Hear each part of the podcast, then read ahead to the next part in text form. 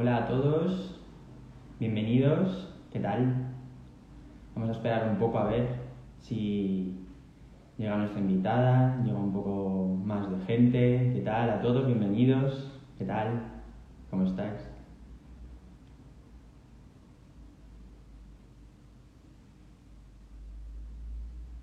Vamos a esperar un poco a ver si suena alguien más. En unos minutos empezamos nuestro episodio 17.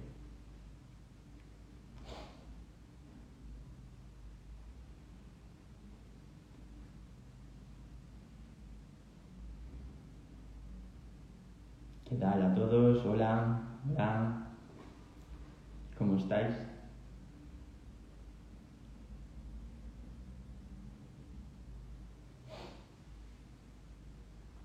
A ver, que ya ha llegado.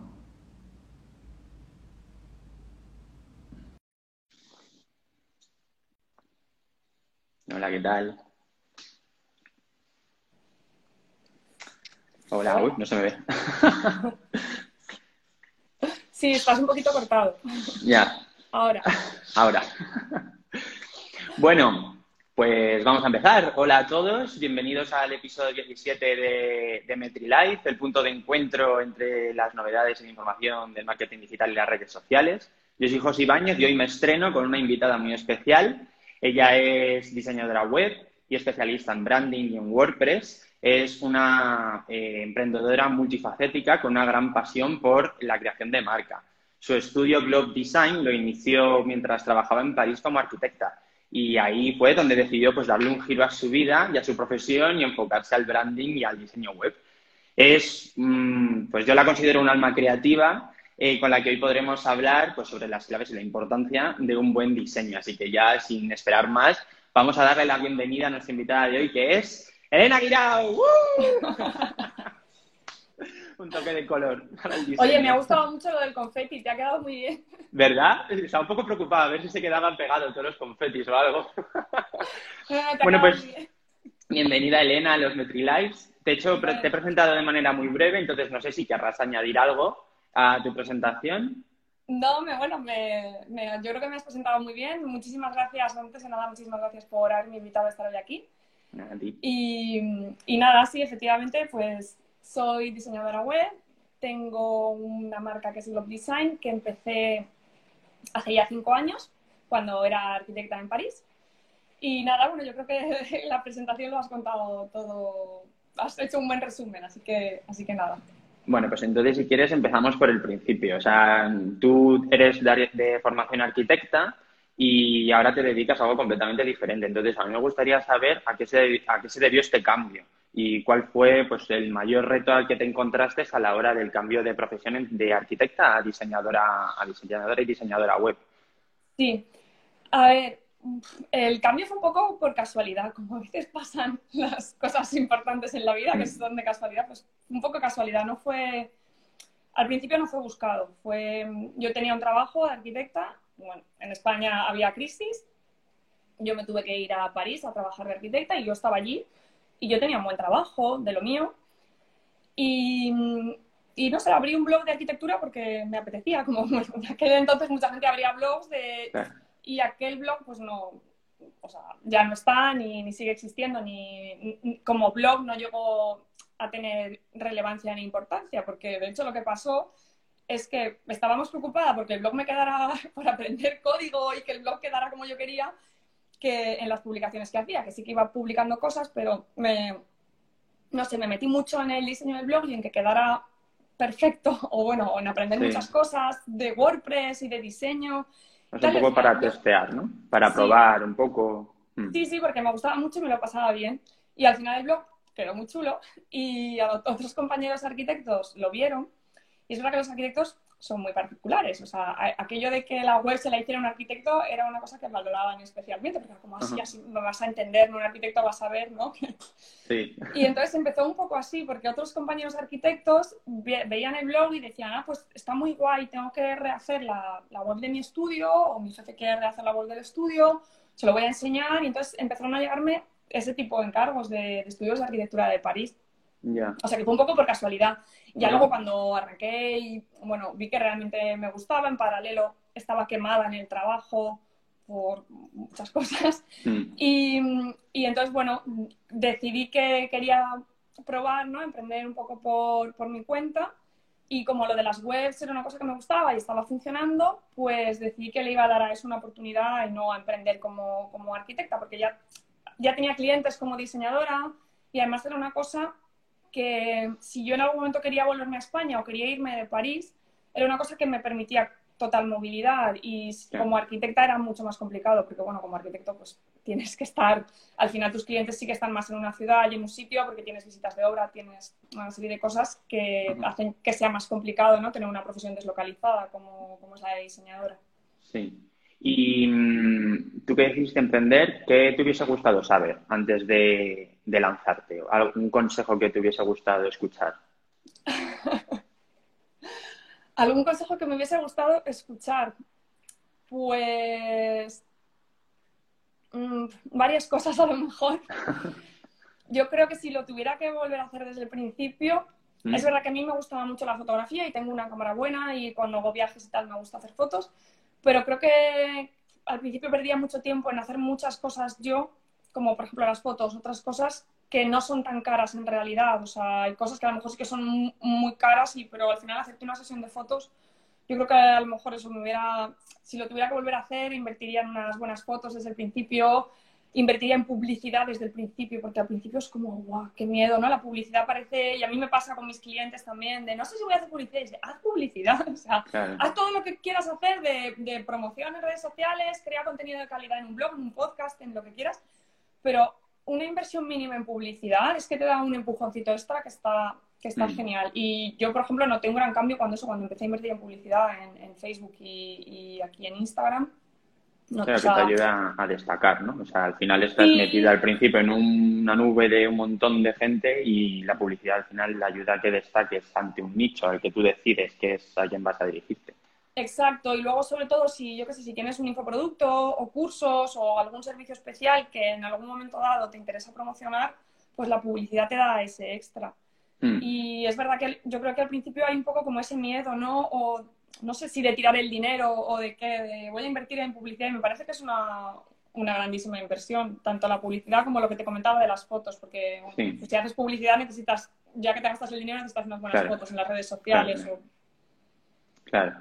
Y mm, así investigando un poco sobre ti y demás, una cosa que me gustó mucho es cómo planteas el trato con el cliente. O sea, tú dices que antes de empezar cualquier diseño, ¿no? Quieres reunirte con tu cliente un tú a tú para eh, conocerle, entenderle y luego de ahí ya partir.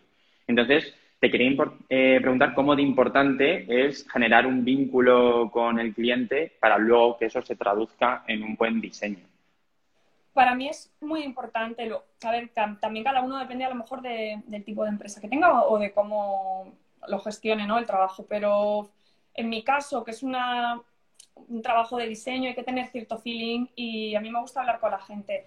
También porque me he encontrado muchas veces gente que arrastraba problemas de webs antiguas o de mm. diseños antiguos por que las, por malos entendidos o, por falta de comunicación. Y yo es verdad que a lo mejor en una primera entrevista inicial, pues tú le puedes explicar al cliente, mira, lo vamos a hacer así, así y así, vamos a trabajar esto, va a haber estas fases, o esto sí que lo puedo hacer, esto no se puede hacer, y ya lo dejas claro desde el principio y luego no hay ningún problema.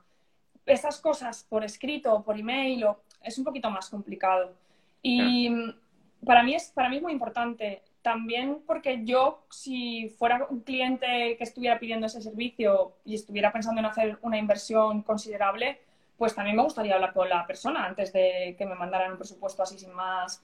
Es que a mí me resulta muy difícil mandar un presupuesto a ciegas. Mm, o sea, sí, te lo puedo mandar, pero claro, si luego hay cualquier imprevisto o luego empezamos a trabajar, porque muchas veces la gente no sin querer, o sea, por desconocimiento. Te cuentan a lo mejor, pues quiero hacer esto y esto y esto, pero cuando se lo explicas realmente cómo funciona, a lo mejor se dan cuenta de que les interesa más mm, ir por otro sitio o que una funcionalidad que al principio pensaban que querían, pues van a prescindir de ella.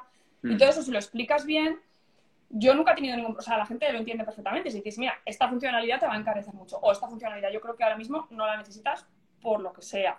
O esto yo no lo puedo hacer porque no entra dentro de mis servicios, no entra dentro de mis capacidades, pero podemos encontrar esta solución o esta otra cosa tal. Y la gente lo entiende perfectamente. Y pues eso, muchas veces mm, hay malos entendidos. Yo me he encontrado gente que ha llegado quemada a lo mejor con otros diseñadores o que ha tenido problemas. Y yo creo que muchas veces es por eso, por no explicar bien las cosas desde el principio y luego a lo mejor llegar y decir, no, es que ahora me tienes, te tengo que aumentar el presupuesto porque es que hemos hecho esto, que no estaba mm. previsto. Y yo creo que todas esas cosas, hablándolas, pues te las puedes evitar. Claro, o sea que es deja de ser algo tan frío y además dejas como claro todas las cosas, tanto los síes como los noes del servicio que les vas a ofrecer, que es algo muy importante. Sí, luego, bueno, lo que has dicho de frío, yo es que por el trato que suelo tener con mis clientes es bastante cercano y mm. yo en eso sí que soy muy flexible, ¿no? Cuando muchas veces me dicen, bueno, ¿cómo lo vamos a hacer? ¿Cuántas reuniones hay? Digo, pues no, no tengo un número de reuniones pues depende de cada persona, del proyecto, de cómo vaya, pues a lo mejor una semana necesitamos reunirnos varias veces y a lo mejor estamos luego 15 días sin hablar, yo qué sé. Es un poco, o sea, sí que tengo, me gusta tener un trato bastante cercano y, flexible con los clientes porque para la mayoría de ellos es una inversión muy importante, están poniendo mm. muchísima ilusión en su proyecto y la web para ellos es como, mm, pues eso, donde están centrando a lo mejor toda su ilusión y todos sus esfuerzos, si van a lanzar cursos o una tienda o lo que sea, sus servicios. Eh, es, es, un momento muy importante para ellos el renovar la web o el sacarla de nuevo.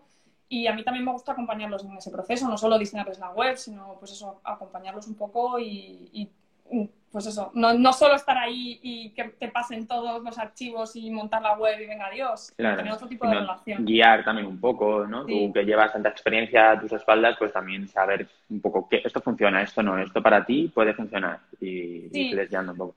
Yo eso también lo digo siempre, que si buscan un diseñador que les dé la razón como a los tontos, a mí, o sea, yo, a ver, al final, si alguien me dice, quiero esto así y lo quiero así y lo tengo claro, pues ya está, obviamente se hace como diga el cliente, pero yo siempre voy a dar mi opinión y voy a intentar aconsejar lo mejor que sepa. Y si creo que algo no va por el camino correcto por cualquier motivo, lo voy a decir, mm. obviamente.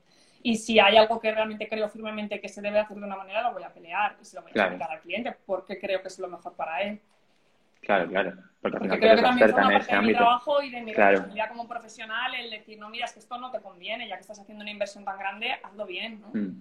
Claro, claro. Y bueno, hablando un poco ahora ya del proceso, o sea, mm, supongo que a muchos de los que hacemos temas de diseño y demás nos pasa que es eh, la hoja en blanco. o sea, de repente tienes una hoja en blanco y dices, oh Dios mío, ¿qué hago? ¿Tú cómo te enfrentas a esa hoja en blanco? O sea, ¿cuál es el inicio de tu proceso?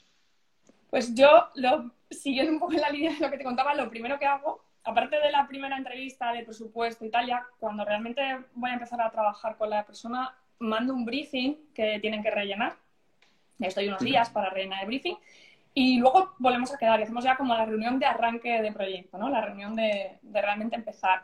Y ahí revisamos el briefing juntos en el briefing yo les hago preguntas pues, sobre su posicionamiento de marca, su cliente ideal, eh, bueno, una serie de cosas de marca y también de, cosas más técnicas a lo mejor de la web, ¿no? De pues, es que necesito esto en la web porque... Entonces lo repasamos un poco todo y ya no es una hoja en blanco porque, bueno, yo ya tengo el briefing, las notas de la reunión y yo ya sé que hay cosas que tienen que estar sí o sí porque las hemos comentado en la estrategia de marca, porque sabemos que es importante eh, pues eso para la usabilidad, porque van a primar a lo mejor destacar un curso nuevo o un servicio, etc. Entonces, a mí eso me ayuda mucho y de nuevo un poco en la línea de lo que te decía antes, de pues intentar reunirte con la persona, hablar con ella, saber lo que necesita, lo que quiere, lo que le gusta y saber mm. leer a la gente, no solo que te rellenen el briefing y me lo manden, sino comentarlo entre los dos y... Porque al principio mandaba el briefing, me lo, me lo devolvían y había preguntas a lo mejor que las dejaban en blanco o que solo me respondían con una línea. Y me he dado cuenta luego, haciendo esta reunión, que es que en realidad a veces es que aquí no sabía qué poner. De, bueno, pues lo hablamos, lo vemos juntos y muchas veces es de, ah, claro, pues sí, pues es verdad, pues me interesa hacer esta estrategia o esto otro, pues no lo había pensado, o sí que lo había pensado, pero no se me había ocurrido que, podía responder a esta pregunta con eso, ¿no? Claro, claro. ¿Y mm, cuáles crees tú que son las claves de un buen diseño? Que no, no debe de faltar en, el, en un diseño web. En un diseño, bueno, a ver, yo creo que la, sigo, sigo en la línea, yo creo que la clave al final es definir una estrategia. Sí que es verdad que cada página, como quien dice, ¿no? Como quien dice, no, cada página de una web debería tener un objetivo claro. Y muchas veces ahí la gente se pierde. Y eso, por ejemplo, en la, en la sesión del briefing o cuando tengo sesiones con los clientes, es algo que me gusta explicar. Hay que definir cuál es tu objetivo con esta página, con la página de inicio, con la página de servicios, con la página de sobre mí. En la página de inicio eh, quieres que sea una página, tú tienes una tienda y quieres mostrar tus productos, pues o sea, no metas otro montón de cosas y de botones a otros sitios. O la página de sobre mí quieres que te lleve a la página de servicios, porque, o sea, hay que definir un objetivo que va un poco en la estrategia de marca y de, hmm. pues, de lo que de lo que hayamos eh, hablado en la reunión. Y hmm. ya a partir de ahí, pues diseñas un poco en la web en función de, ese objetivo principal, ¿no? Claro, claro, claro. Y esto me viene muy bien para la siguiente pregunta, que algo que yo creo que a veces cuesta es encontrar el equilibrio entre lo que es estéticamente bonito y bonito de ver, las tendencias de este momento en concreto y, la función, o sea, la funcionalidad de esa página, o sea, porque todo tiene un objetivo, ya no solo las webs, sino un post en Instagram o un email una landing, todo tiene un objetivo. Entonces, eh, ¿tú dónde crees que se encuentra ese, ese, equilibrio entre todas esas partes? O sea, tú cuando a la, hora de diseñar, entiendo que lo primero que priorizas es el, el objetivo o sea, de esa página, como hemos hablado antes, pero luego cómo metes ahí dentro o sea, la parte estética, las tendencias, eh, etcétera. es, un poco complicado resumirlo. Pero bueno, va, va, todo en la misma línea, ¿no? De lo que te decía. Al final hmm. hay que tener una estrategia clara de marca, saber cómo te quieres posicionar, si te quieres posicionar, pues primero en el rango de precios, ¿no? A lo mejor de, lo que estás vendiendo y el tipo de marcas. Si, te quieres posicionar como una marca a lo mejor más agresiva, ¿no? Con botones de venta más... O, sin embargo, ahora, por ejemplo, que está muy de moda, ¿no? A lo mejor más una marca con una filosofía slow life, más de, bueno del botón no te lleva directamente al carrito, sino que te voy a explicar y te voy a explicar bien el producto porque es lo que a mí me interesa. Entonces, todo eso al final va dentro de un, mismo mensaje de comunicación y engloba muchas cosas. Y todo eso va también ligado, pues eso, con la comunicación en redes sociales, con lo que uno esté haciendo. La forma de comunicar en todos los canales tiene que ser la misma. Los textos de la web tienen que ir acorde con lo que se, cómo se esté comunicando en redes sociales. No puedes estar en mm. Instagram comunicando todo en rosa y con un, lenguaje súper informal y súper cookie, no sé qué, y luego la web mm, de repente meten unos textos ahí súper serios que no tienen nada que ver. Hay, que ser coherente con todo siempre. Claro, claro. Em, y luego, o sea, tú tienes un podcast que se llama Emprender es posible y ahí mencionas que es muy importante que la gente, o sea, los emprendedores, las empresas no se queden solo en y todos los esfuerzos vayan dedicados al contenido en la web sino que es muy importante como eh, eh, tener un contenido extra que lo apoye. Entonces, mm, ¿qué contenido extra recomendarías tú para alguien que estuviese empezando? Ah, yo creo que, mm, a ver, siempre digo que no hay un, una, o sea, un guion, ¿no? Para cada uno. Cada uno tiene que encontrar lo que sea, donde vaya a poder brillar más, ¿no? Donde vaya a poder mm. destacar más sus cualidades. Yo a lo mejor diría que los podcasts ahora están, tienen más tirón, ¿no? Que, en su, que pueden ser los blogs o, otras plataformas. Pero si alguien se va a sentir muy incómodo grabando un podcast o no se ve, pues no es obligatorio. Yo creo que lo importante es encontrar un canal en el que hay gente que escribe maravillosamente bien y bonito y, y no tiene por qué renunciar a eso porque ahora de repente haya más tirón en los podcasts que en los blogs. Yo creo que cada uno tiene que encontrar. Hay gente que hace unas fotos preciosas, a lo mejor su forma de comunicar es con fotos o con unos vídeos maravillosos. Entonces, cada uno tiene que encontrar, mm, pues eso, su, su medio, su canal con el que se siente a gusto y, y, sobre todo con el que va a brillar, ¿no? Por encima de los demás, porque hay mucho ruido y mucha gente haciendo muchas cosas. Mm. Y si no encuentras ese algo que, que te va a hacer un poquito diferente y que va a hacer que resaltes un poquito, al final es muy fácil frustrarse porque es mucho trabajo en un podcast o publicar en un blog todas las semanas o crear contenido para redes sociales. Es muchísimo trabajo y es muy frustrante cuando ves que, pues eso, que, que no estás recibiendo eh, casi visitas o casi... Entonces, yo creo que lo importante es eso, encontrar lo que más se adapta a ti y donde creas que, que más vas a poder exprimir eh, pues eso, tus, tus cualidades y el contenido que quieras, que quieras compartir. Mm, y yo creo que también, o sea, no intentar estar en todo, ¿no? O sea, porque a mí me ha pasado en algunos sitios que todo el mundo quiere estar en todos lados y no todo el mundo tiene, por ejemplo, que estar en Twitter. O no todo el mundo necesita un podcast o un canal de YouTube. Entonces, es importante, ¿no? Saber qué tipo de empresa eres y qué canales son los mejores para lo que tú quieres contar.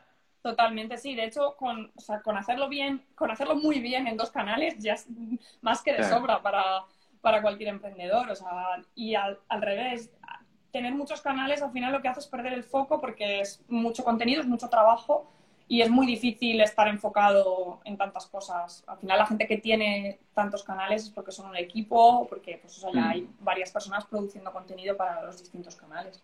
¿Y tú qué canal fue el que tú crees que te ayudó más? Yo el blog, sin duda, sí. Hmm. Porque luego, primero empezaste con el blog y ahora tienes, lo estás complementando con el podcast.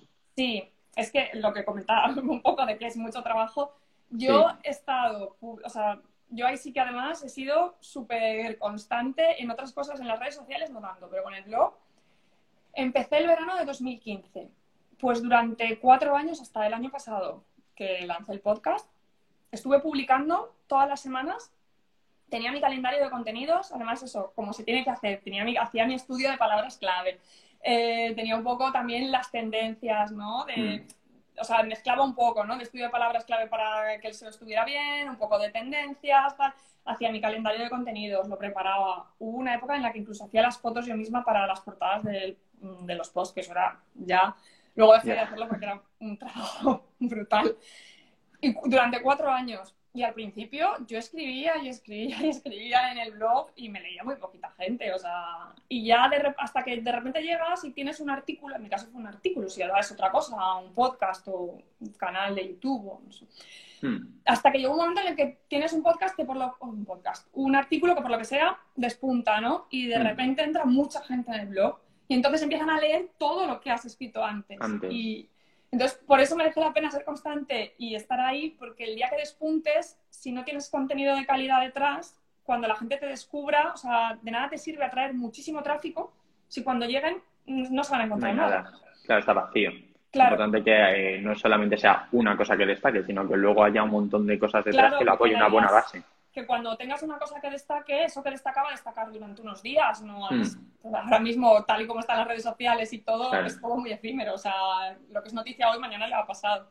Hmm. Pero ese momento, ese boom de unas horas, de un día, de lo que sea, cuando la gente te descubra y llegue a tu perfil de Instagram, a tu blog, a tu podcast y empiece a ver tu contenido, que diga, ostras, esto merece la pena, voy a quedarme con esta persona, voy a seguirla, voy a suscribirme, voy a...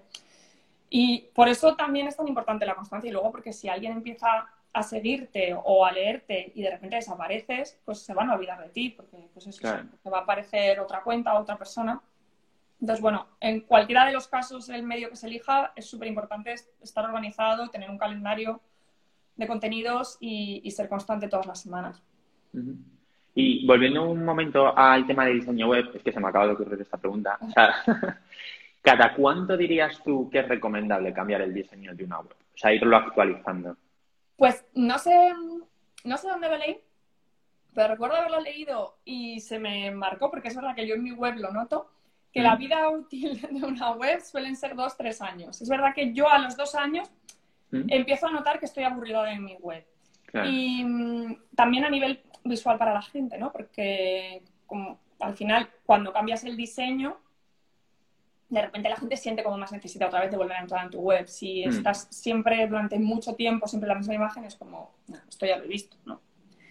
Entonces, normalmente, a ver, puedes aguantar yo creo que hasta cuatro años. También es verdad que es que como cambia todo tan rápido, eh, los dispositivos, los móviles nuevos en las pantallas y todo hay que adaptarlo a todos los dispositivos y las tendencias cambian tan rápido Depende del tipo de web que tengas, de cómo la tengas enfocada, pues te puede aguantar un poco más. Yo siempre soy partidaria de optar por diseños mm, no tan, tan tendencia como otros, a lo mejor un poquito más minimalistas y que sí que sean modernos, pero no súper, súper tendencia, justamente por eso, para no tener que estar rehaciendo el branding o la web cada súper poco tiempo.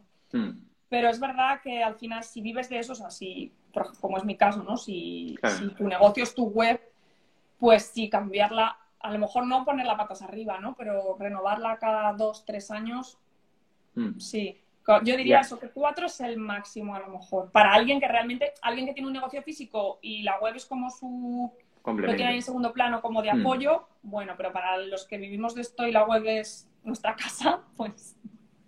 Y a la hora de cambiar la web, eh, ¿qué elementos, por ejemplo, en tu, en tu web, en tu caso, qué elementos mantienes de un diseño a otro? O sea, ¿cuáles son las cosas que no deben cambiar?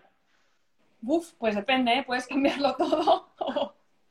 Eso es más difícil, lo que decías antes de la hoja en blanco, yo creo que es mucho más difícil rehacer una web que ya existe que la hoja en blanco, porque cuando es un proyecto de cero, es como, bueno, pues vamos a ver qué sale. Pero cuando ya hay un proyecto existente, una marca que la gente ya conoce, hacer un rebranding y rehacer la web, es más complicado porque hay que tener más cosas en cuenta. O sea, hay muchas veces, pues eso, no se puede perder la esencia de la marca, que la gente la siga reconociendo. Y al mismo tiempo, a veces sí que necesitan un cambio de imagen mm, radical, ¿no? Para, porque van a hacer, a lo mejor, un cambio en la línea de los servicios o de productos, o realmente va a haber un cambio gordo en, la empresa y, necesitas que eso se vea. Entonces ahí es, es más complejo eh, rehacer algo que una web que ya existe que la hoja en blanco. Y luego sí que es verdad que en eso los diseñadores web somos un poco especiales. Y es que em, es un poco complicado meter la mano en un diseño de otro. Y esto siempre os lo explico también a los clientes en la reunión inicial. Si es una web que yo he hecho, no tengo problema en añadir cuatro cositas, que a veces la gente me dice, es que yo solo quiero añadir cuatro cositas. Vale, como he hecho yo la web y sé cómo está el código, Mm, no me cuesta nada, entre comillas, ¿no? Pero si es una web de otro, yo no lo sé cómo está hecha. Igual entro y claro, y a veces hay, gente que me dice, uy, no, pero es que esa web me la hizo no sé quién, pero luego ha metido la mano tres personas más. Entonces yo siempre explico que eso es como un castillo de naipes, que ahí ha empezado a meter la mano la gente y yo no sé si faltan cartas por medio. Igual yo cojo una y se nos va todo para abajo. Sí, hay que tener mucho cuidado con eso porque, claro, al final, pues uno sabe cómo ha montado la suya, lo normal si está bien hecho y está el código limpio y todo, es que sea mm. fácil de, ver y de, pero, pero bueno, al final cada uno tiene sus métodos y, y muchas veces, depende de lo que se vaya a hacer, es más fácil casi empezar de cero, como quien dice, de mira, vamos a rehacerlo todo limpio y así no hay problemas porque justo además eso aprovechamos para hacer limpieza y tal, cuesta menos trabajo que ir poniendo parchecitos sobre cosas que ya existen. Claro, claro, claro, claro. Em, bueno, y ahora, volviendo al, contenido extra, em, quiero hablar un poco sobre TikTok y Reels, ¿no? Porque ahora están en boca de todo el mundo, ¿no? Es como está súper de moda, lo, en la cuarentena empezó ahí TikTok y ahora Instagram se ha unido al carro. Entonces, yo, tú eres muy activa en, en, Reels, yo te sigo en Instagram y veo que subes un montón de Reels. Entonces, mm, Quería saber por qué. ¿Qué crees que ofrece eh, este tipo de contenido en los Reels que no puedan ofrecer eh, una publicación o un vídeo o, un carrusel en Instagram o una story? Pues mira, esto de nuevo es un poco... Yo fui de las que se...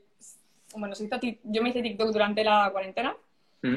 y un poco pues como todo el mundo, como mucha gente estaba aburrida en mi casa y me puse a grabar vídeos haciendo tonto. Y aquello derivó en que bueno, hubo un momento, ahora es verdad que con Reels en Instagram es más fácil también crecer, pero hubo un momento en TikTok, en, pues eso, en abril, mayo, que, es que era una barbaridad. Yo llego, yo pues creo que fue eso, en mayo así, hubo unas semanas que yo estaba creciendo a mil seguidores por día en TikTok, o sea, fue una locura, sí. sí, bastante importante.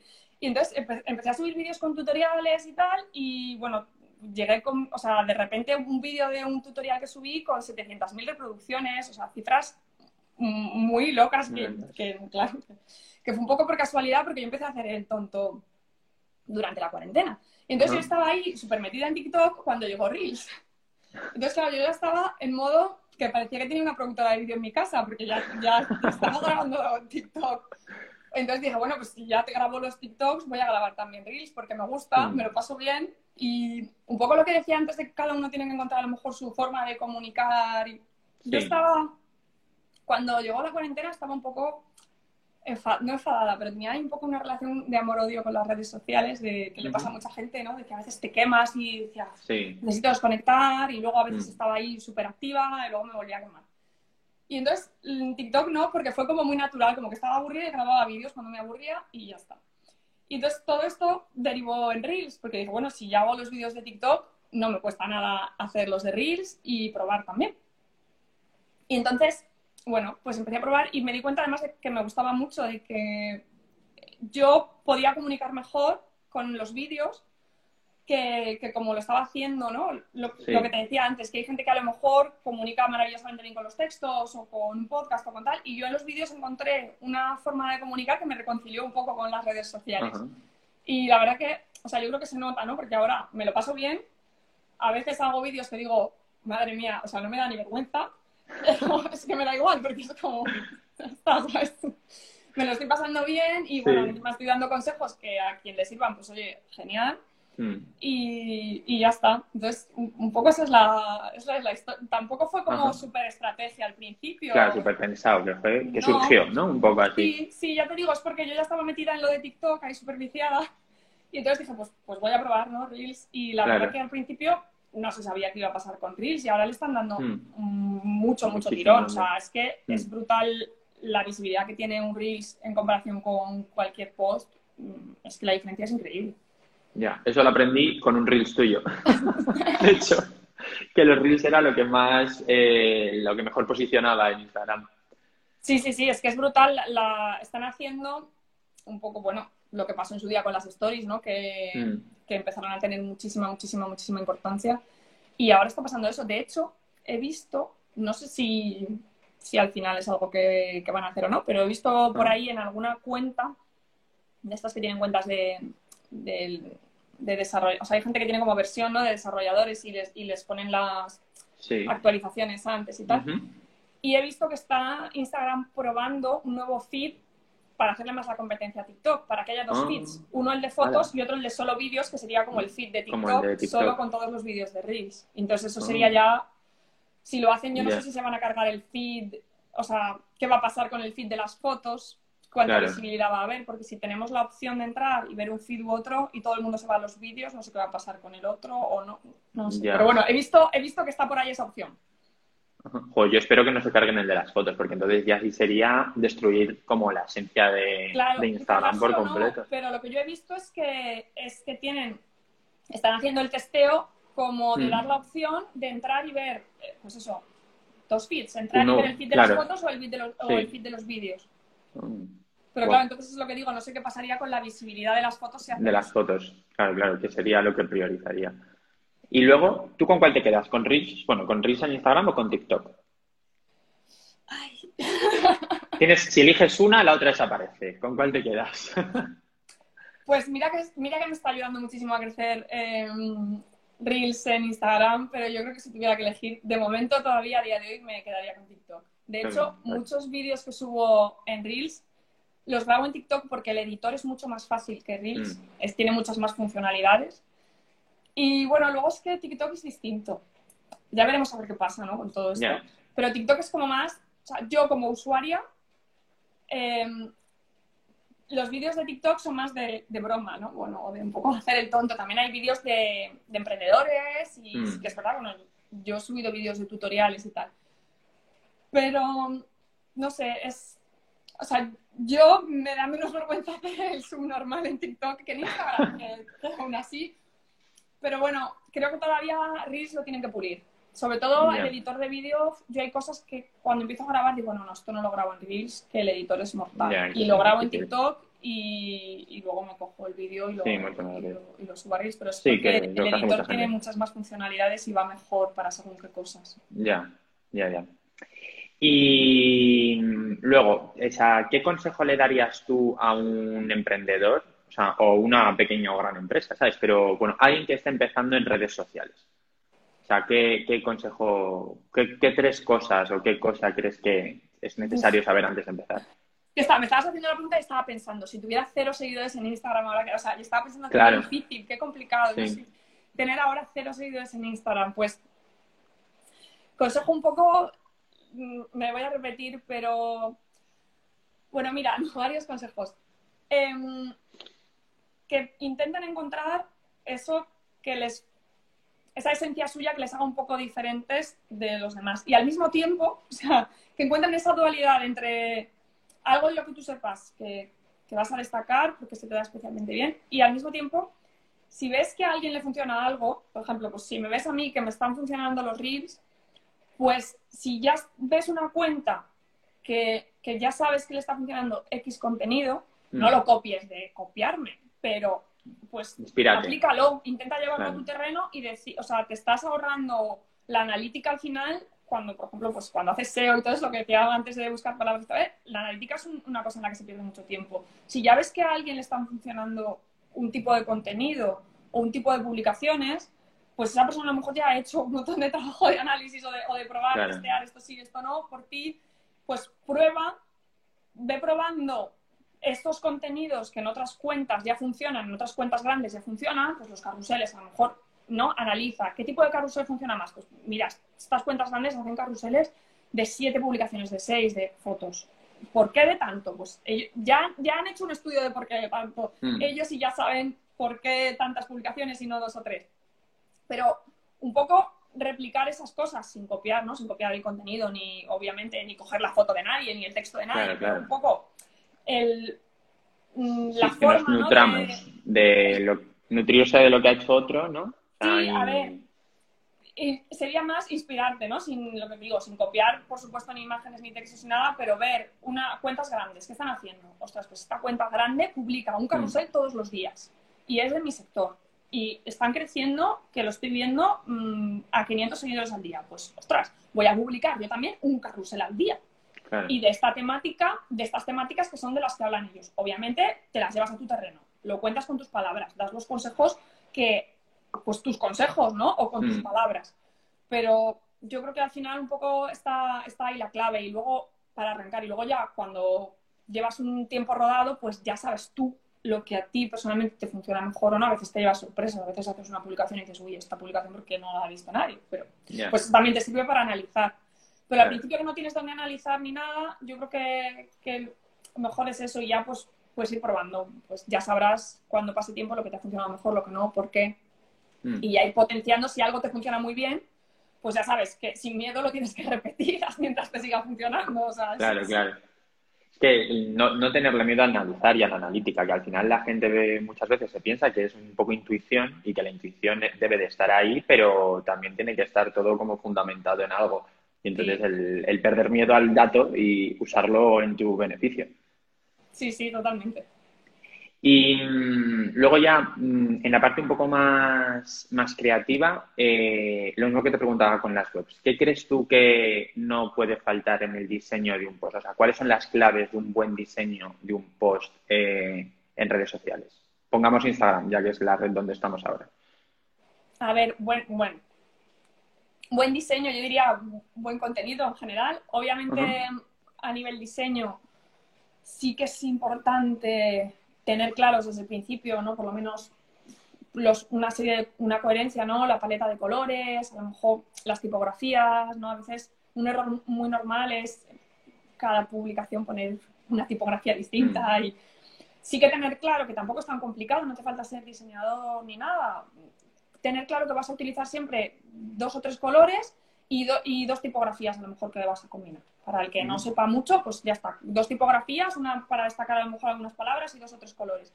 Y utilizar eso como base siempre para que se te reconozca, porque es verdad que hay posts de algunas cuentas que los ves y ya sabes que son de ellos, por la tipografía, por el color, y eso es súper importante, porque es que vamos muy rápido pasando.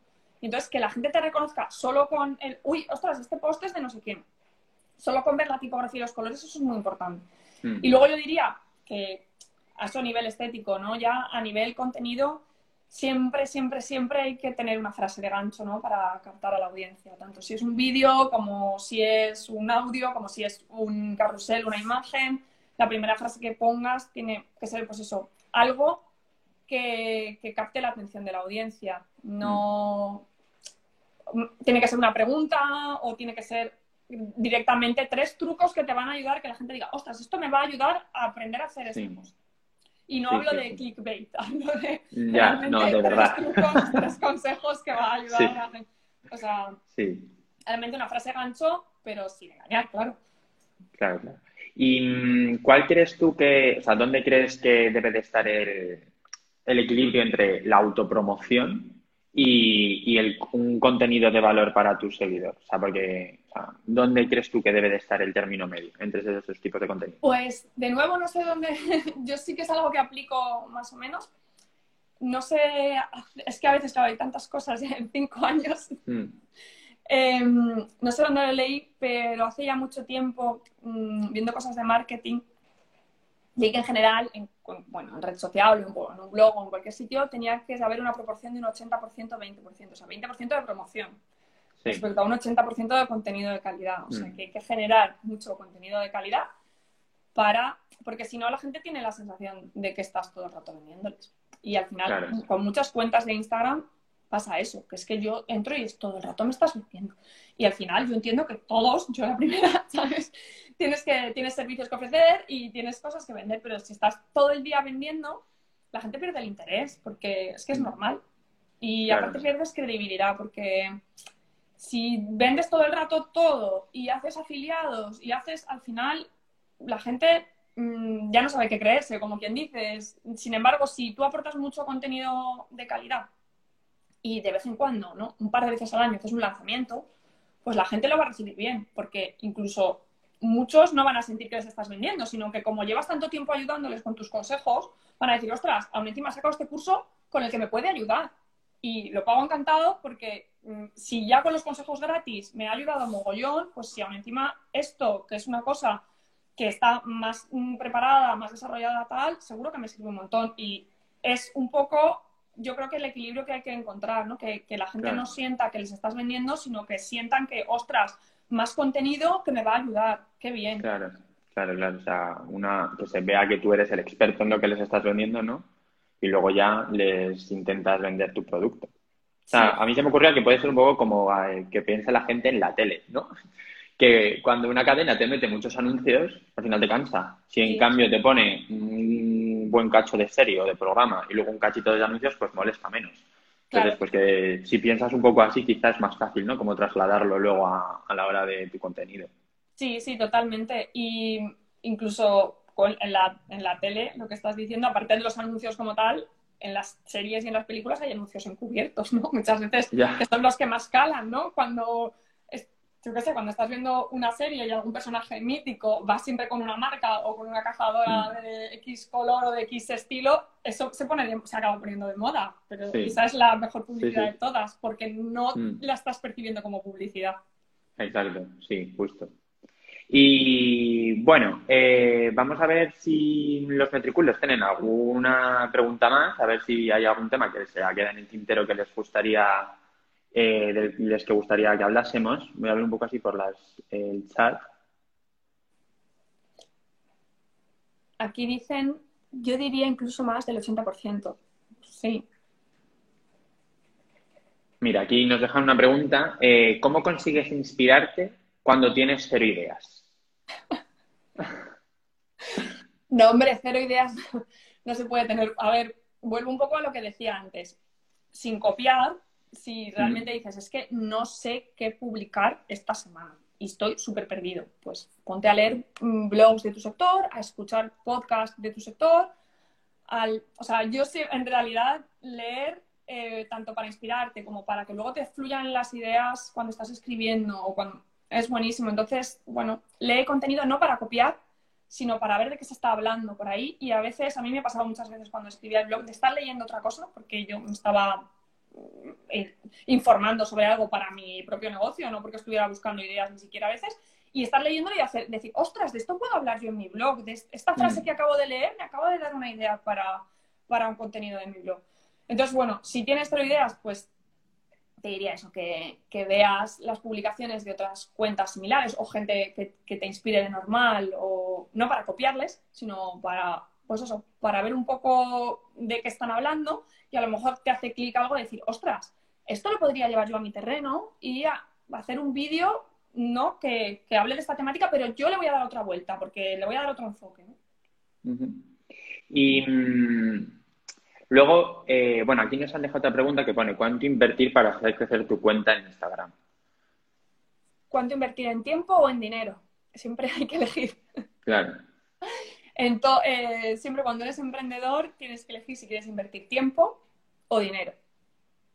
Mm, como he dicho al principio, eh, invertir en publicidad cuando se está empezando mm, me parece muy buena opción, pero sí que es verdad que hay que complementarlo con contenido propio porque al final es mucho mejor, ¿no? Los seguidores que te siguen porque te han encontrado y se han enamorado de tu marca que la gente que te sigue porque ha visto un anuncio. Entonces hay que complementar las dos cosas. En dinero, pues depende de cuánto quieras crecer, claro, o sea, por cifras. Eh, pues cuanto más, o sea, en dinero, cuanto más inviertas, más crecerás. Pero sí que es verdad que antes de empezar a invertir dinero a lo loco, yo testearía un poco. Sí que haría publicaciones, ¿no? Y ver lo que funciona y lo que no. Si un carro sí te ha funcionado muy bien, pues hacer una publicación de estilo y entonces promocionarla o promocionar ya, o sea, justamente promocionar las publicaciones que te estén funcionando muy bien, no las que no te funcionen, no lo típico de, uy, esta publicación no me ha funcionado, voy a promocionarla, no. bueno, promocionar la que te ha funcionado muy bien, porque justamente le está gustando a tu audiencia, promocionala porque tendrás un retorno de tu inversión mucho mayor.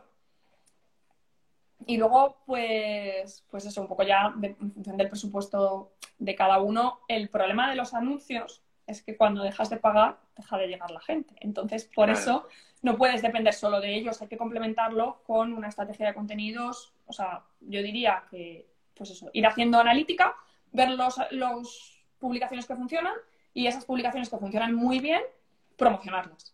Pero claro, esa promoción va en base de una estrategia ya de contenidos, de un calendario de contenidos ya preparado. Mira, aquí nos dejan otra pregunta. Cuando eliges los hashtags, ¿usas distintos cada vez? Eh, sí, pero la verdad que yo en... Mira que deseo sé más y en realidad los hashtags es un poco una forma de hacer SEO. Pero yo tampoco soy, bueno, no me considero súper experta en hashtags. Em, de hecho, hace poco había debate sobre eso en TikTok, porque las cuentas grandes de TikTok no utilizan hashtags.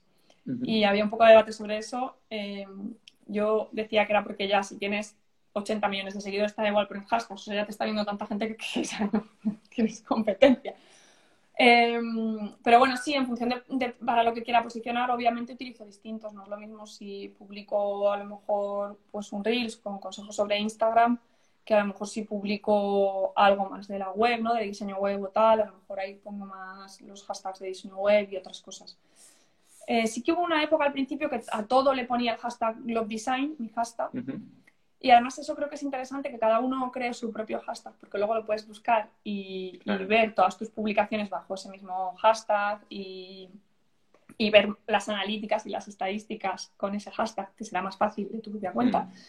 Entonces, lo de crear un hashtag propio sí que me parece interesante, pero la verdad que yo tampoco, o sea, debería, no voy a tirarme aquel rollo de que me paso la vida buscando hashtags porque no es así. Sí que tengo una serie de grupos de hashtags que sé que me funcionan, pero la verdad que a eso tampoco le, he dedicado mucho tiempo, lo tengo que reconocer. Bueno, y ahora antes de terminar la entrevista, siempre pedimos a nuestro invitado que nos deje una, pregunta para el invitado de la semana siguiente, sin saber quién es. Entonces, ¿qué pregunta le dejarías tú a nuestro siguiente invitado? Uf. Eh, ¿Puedo, preguntar cualquier ¿eh? cosa? ¿Puedo preguntar como broncano? bueno, lo que eh... tendrá que contestar, así que. no, no. A ver, Uy, pues no sé, al, invitado de la próxima semana eh, le dejo a ver, pues, ¿qué, retos tiene para 2021. Que, bueno, ya se está acabando 2020, el año este tan raro que hemos tenido, que qué retos tiene de proyectos o, bueno, nuevos servicios o lo que sea. ¿Qué retos tiene para, el próximo, para el próximo año? Y luego el, el, invitado anterior dejó esta pregunta, esta pregunta para ti. Y es, ¿Qué preferirías? ¿Despertarte un día con millones de euros a tu lado o despertarte con millones de leads en tu base de datos? Con euros.